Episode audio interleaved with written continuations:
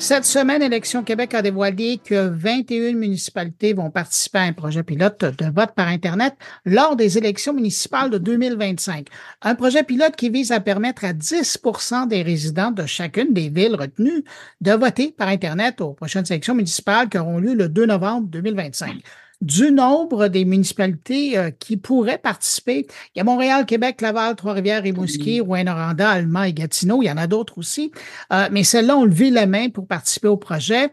Euh, selon Élection Québec, il est toutefois peu probable qu'une expérience similaire soit menée lors du prochain scrutin provincial en 2026. En tout cas, pour le moment, c'est 21 villes qui vont participer à ce test l'an prochain. Mais selon des spécialistes de la cybersécurité, Élection Québec est pas prêt pour euh, une telle opération et met à risque notre démocratie. Pour en parler, Patrick Mathieu, euh, cofondateur du Hackfest de Québec, qu'on avait déjà reçu à mon carnet, c'est l'un des experts qui a levé la main pour euh, attirer l'attention sur la question. Bonjour, Patrick Mathieu. Bonjour. Patrick, pourquoi, selon vous, c'est pas une bonne idée? Bien, il y a plusieurs étapes. La première, le système actuel fonctionne. Donc, changer quelque chose qui fonctionne, généralement, c'est pas toujours une bonne idée avoir plus de participation au vote pour voter à distance. Le vote à distance existe déjà par la poste. Ça, c'est un point. L'autre point, c'est si on regarde la sécurité des municipalités euh, qui est en dessous finalement du gouvernement provincial et fédéral, on n'est réellement pas un endroit pour parler euh, d'être euh, en bonne et due forme en sécurité informatique. On n'est pas rendu à avoir des systèmes, des infrastructures sécuritaires. Les municipalités sont peut-être 10 à 20 ans en arrière sur leur technologie. La majorité des, municipalités n'ont même pas d'équipe de cybersécurité. Élection Québec n'a pas d'équipe de sécurité. On, une, de ce qu'on voit sur LinkedIn, on a une personne, mais si vous regardez l'organigramme, il n'y a aucune direction de cybersécurité pas de direction de sécurité informatique ni physique. Euh, ça part mal, disons ça comme ça. Pour faire l'évaluation de risque sur un système de vote en ligne, ça prend des équipes de dizaines et des dizaines de personnes. Analyser les logiciels, ça prend des mois et des dizaines et des dizaines de personnes en sécurité applicative. Après ça, il faut que ce soit installé dans des environnements euh, cloud ou local. Il faut des dizaines de personnes en sécurité sur les environnements infrastructures, sur le réseau. Là, on parle de 21, 22 villes, plus Élection Québec, qui ont techniquement presque que personne qui ont ces euh, connaissances-là, le temps de ça, etc.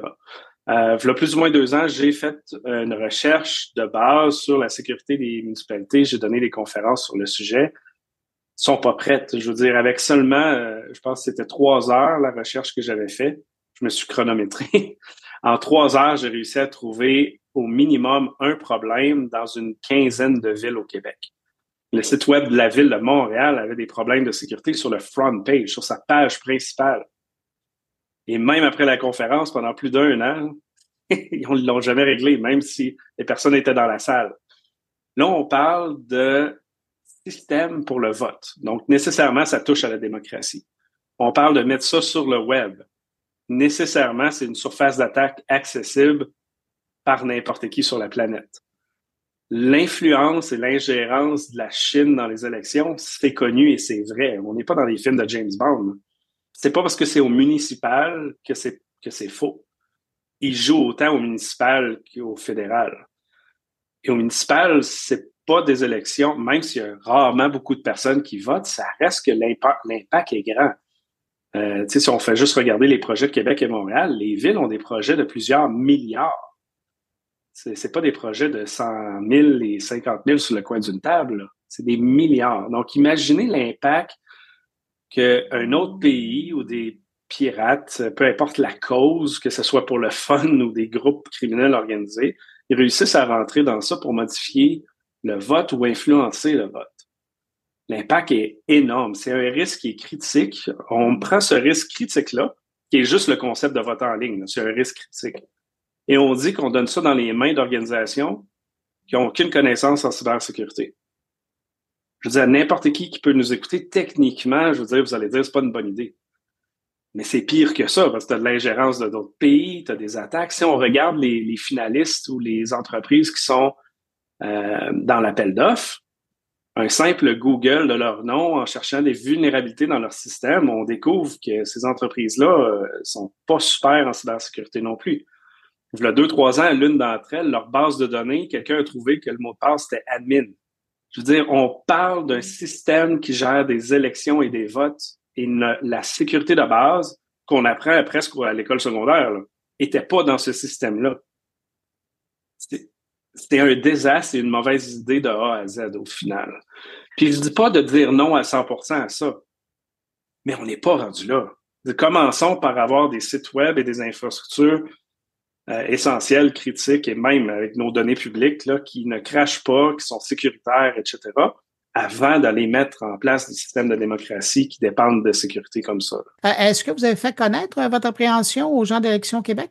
On a écrit sur le post parce qu'on a découvert ça évidemment avec le post sur LinkedIn euh, d'Élection Québec.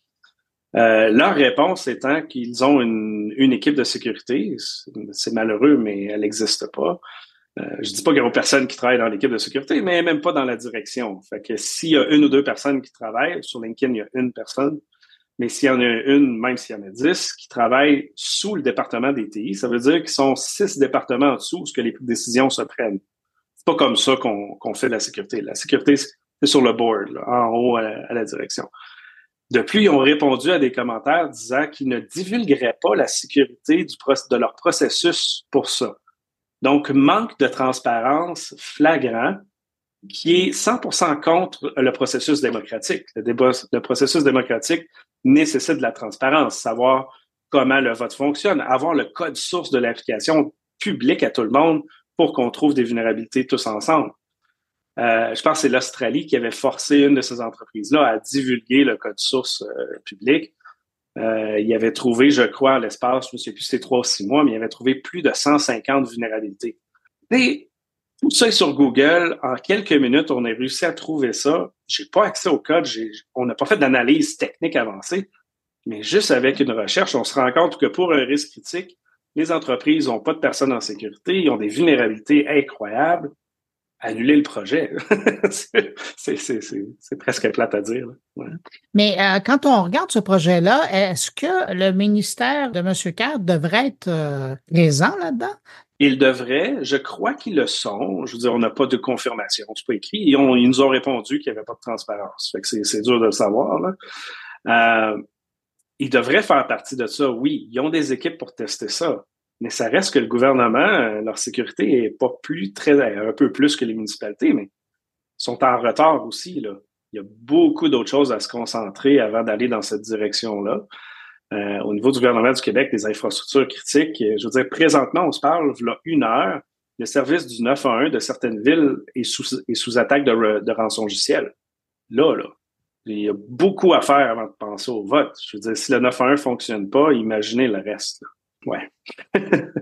Patrick Mathieu, en, terminant, qu'est-ce que vous recommandez à l'Action Québec euh, dans cette situation-là? Bien, le, gros point, c'est que ce test-là se fait euh, comme on dit dans notre domaine, se fait en production, se fait dans des vraies élections avec de vrais participants qui va regrouper à peu près 300 000 personnes. Donc, c'est 300 000 votes à risque. Ce qui est recommandé, c'est oui, analyser la, situation, mais commencer par engager les personnes en sécurité, vous former. On peut regarder la FEC aux États-Unis, la, commission qui regarde les élections. Euh, juste leur organigramme, je pense qu'ils ont six personnes juste au niveau de la direction qui touchent à la sécurité. Commençons par ajuster ça. Ensuite, analyser le code, faites des bonnes règles, il faut entourer tout ça. Il ne faut pas utiliser le concept du plus bas soumissionnaire. Il ne faut pas avoir la personne avec le moins de qualification, euh, la moins bonne qui va participer à ça. Il y a beaucoup de choses à régler avant d'aller dans cette direction-là.